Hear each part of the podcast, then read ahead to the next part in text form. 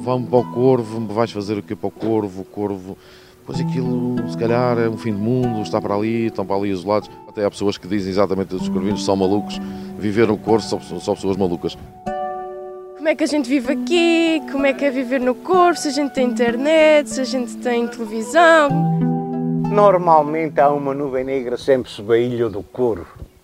Quem vê a Ilha do Corvo fica no, no centro, no meio do Atlântico um pontinho que mal se vê no meio do Atlântico. Normalmente as pessoas dizem que a Europa, o Corvo está no, fim da Europa. Eu acho que pode ser exatamente o contrário. O Corvo está no início da Europa. Se viermos do outro lado, estamos, estamos exatamente no início da Europa. Chegar ao Corvo é uma aventura de Lisboa para São Miguel, de São Miguel para o Faial e finalmente do Faial para o Corvo.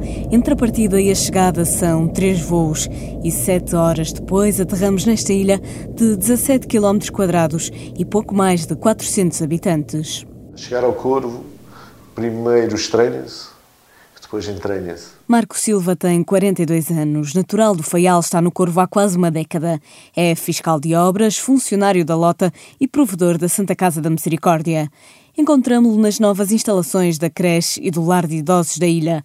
Ambos são geridos pela Santa Casa e foram reformulados no âmbito do Portugal 2020. Em termos de orçamentos regionais, sem os financiamentos europeus, eu não consigo imaginar que o governo consiga apagar os fogos todos que tinha para apagar. Portanto, foram cerca de um milhão e meio de, de, de euros foram investidos na, aqui na Santa Casa da Misericórdia do Corvo, na, na, na, creche e jardim de infância e na requalificação do serviço, serviço de apoio ao domicílio. Tivemos dificuldades com, com o desenvolvimento da obra porque o Corvo é muito específico também eh, no que toca à chegada de, de materiais e equipamentos à ilha há uma dificuldade muito grande em termos de transporte. Portanto, toda a carga que vem do continente uh, tem que vir eh, obrigatoriamente para São Miguel, depois é feito um transbordo que vai para as flores, depois nas flores é feito oito, outro transbordo para um barco mais pequeno para vir para o Corvo.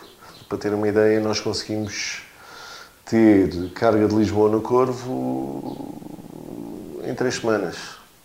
Quando normalmente para São Miguel numa semana está lá a carga, às vezes em 4, 5 dias. Entramos no jardim de infância, onde as crianças ensaiam danças no ginásio antes de saírem a correr para o parque infantil exterior. Avelina Monteiro é a educadora. Temos 15 crianças, da creche temos hum, 4 bebés com menos de um ano e temos dois com dois anos. Uh, eu ouvi dizer que havia uma grávida. Desde 2009 que o Corvo é o conselho do país com menos nascimentos, mas nem por isso falta alegria e energia no jardim de infância. Leonor tem 5 anos e está prestes a mudar-se para a escola primária.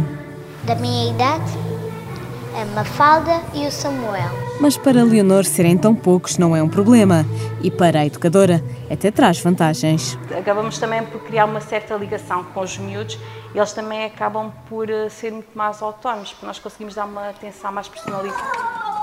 A creche e o lar de idosos são apenas duas das conquistas da ilha, graças aos fundos europeus. Mas há mais, sobretudo no que respeita aos transportes, explica José Manuel Silva, presidente da Câmara do Corvo. Não teríamos o desenvolvimento que temos hoje em dia se, obviamente, não tivéssemos uh, uh, os apoios que temos tido da União Europeia. Não, não seria possível de forma nenhuma, principalmente tendo em conta aquilo que, que é o orçamento realista da Câmara. Portanto, temos um orçamento de 1 milhão e 800 mil euros, sendo que 800 mil são despesas com pessoal. Por exemplo, a obra do, do, do CAIS, que foi uma obra financiada pela, pela, pela União Europeia, e estamos a falar de uma obra de 10 milhões de euros, portanto, é óbvio que sem apoios comunitários não seria.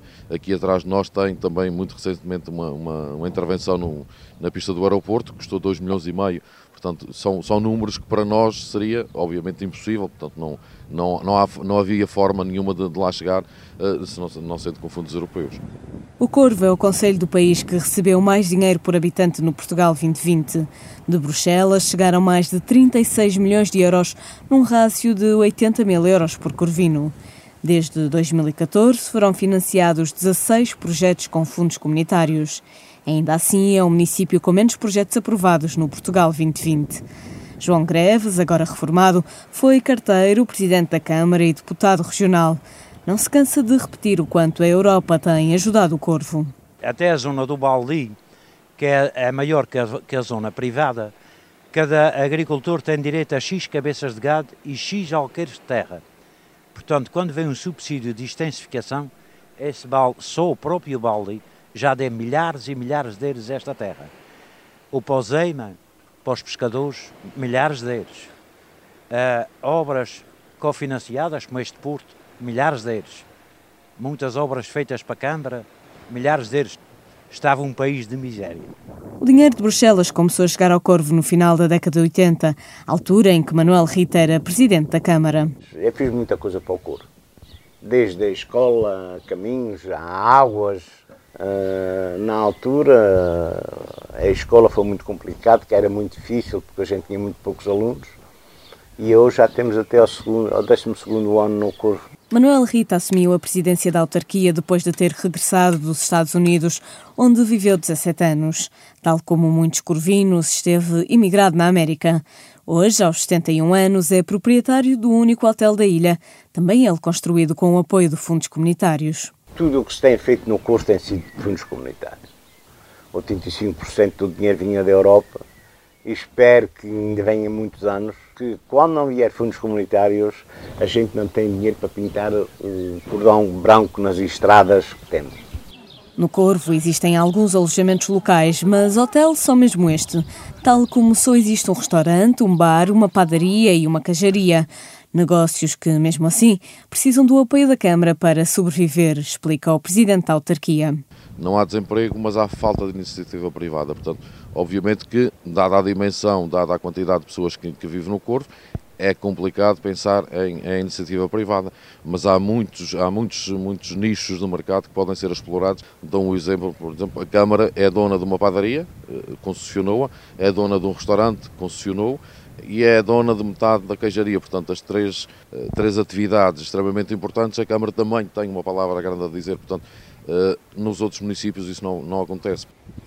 O Corvo orgulha-se de ter desemprego zero, um feito alcançado também com recurso aos programas de apoio ao emprego cofinanciados pela União Europeia. Andréa Silva, por exemplo, regressou à terra natal para coordenar o Ecomuseu, um projeto também ele financiado com fundos comunitários e que ajuda a descobrir a ilha. Mais uma vez, a União Europeia faz-se sentir mas Andreia admite que nem sempre é fácil cativar os jovens para esta realidade falta aqui nos jovens, se calhar um bocadinho só demais, acicatar um pouco mais do, do espírito de comunidade e se calhar cativá-los mais um pouco para que, pronto, para, para que queiram fazer algo mais. A verdade é que há aqui condições para se estar, há condições para eles irem estudar e voltar e poder implementar o conhecimento ou a sua formação que obtiveram lá fora. Aqui, pronto, se calhar é continuando aí trabalhar e tentar convencê-los de que eles também têm, também têm um papel a contribuir aqui. Sair para estudar e depois voltar é o objetivo de Ana Rita, com 14 anos. Estudar lá fora e depois voltar para cá. Uh, trabalhar no aeroporto, talvez ser controladora aérea. Ana Rita está entre os 43 alunos da Escola Básica e Secundária do Corvo. A escola tem quase tantos estudantes quanto funcionários e há turmas bem pequenas. Minha turma tem cinco. É como se fossem explicações privadas, não temos. As pessoas têm muita atenção com a gente porque não somos assim tantos e as nossas notas refletem isso. Eu gosto de ter só 5. Ainda assim, a turma de Ana Rita é maior do que a da amiga Raquel, de 13 anos, que tem mais dois colegas e um professor na sala de aula. A olhar para o futuro, Raquel tem objetivos diferentes dos de Ana Rita. Depois, quando eu for para a universidade, pretendo ficar lá no continente e não voltar cá. Porque hum, hum, é outra maneira de viver e eu acho que vir para cá trabalhar não será muito. Ah, eu não sei. Não será muito fácil para mim. Raquel quer ser dentista e, ao olhar para a ilha, não vê grandes perspectivas de emprego. O Corvo já tem um dentista e, na área de saúde, há uma farmácia, um médico e uma enfermeira. João Greves, com 64 anos, vê vantagens nestas singularidades. Para ir ao médico é só chegar lá, nem se espera sequer para consulta, só para vez. É atendido na hora. Mas é na área da saúde que às vezes se sentem as maiores dificuldades, aponta Marco Silva, comandante dos Bombeiros do Corvo. Em caso de doenças e emergências médicas, se calhar não tem a qualidade de vida que alguém que vive numa cidade tem. O helicóptero chega cá correndo bem cerca de 3 horas, sensivelmente. Em certas situações poderá ser tempo demais, poderá ser. O dinheiro vindo de Bruxelas mudou muito a vida do Corvo nas últimas décadas, mas também há o reverso da medalha, aponta André Silva, que tem estudado a história da ilha no Ecomuseu. Por um lado é bom o acesso a outras comunidades, é verdade, mas por outro lado acabou por trazer portanto, um abandono, acabou por levar ao abandono completo daquilo que é a agricultura. Temos, mesmo em relação à pecuária, temos mais, é a criação do gado de carne, o gado de leite já é quase nulo. No Corvo há meia dúzia de mercearias que na verdade são pequenos armazéns. São abastecidas pelo navio que chega à ilha de 15 em 15 dias. Depois das obras no cais, tem sido mais fácil o barco atracar, mesmo nos dias de inverno com o mar revolto. Ainda assim, na Santa Casa, Marco Pereira gosta de ter sempre um estoque. Hoje em dia já não há aquele, aquela dificuldade que havia em anos anteriores, que havia o risco de ficarmos sem, sem gás, de ficarmos sem, eh, sem gasóleo, sem géneros alimentares, a farinha para o pão. Eh, isso foi minimizado com o investimento que foi feito na infraestrutura portuária. No entanto, é sempre melhor ter um estoque, uma precaução. Não vá fazer, por exemplo, uma semana de mau tempo, que é normal, coincidir com a semana que o barco veio e ficarmos três semanas sem produto, às vezes quase quatro. Mas já houve tempos bem mais difíceis, recordam João Greves e Manuel Rita. Na altura em que eu era jovem, era muito difícil, não era difícil, era muito trabalhoso viver no Corvo, porque nós não importávamos nada mas mesmo nada, senão o açúcar e o petróleo e o sal, que era muito importante.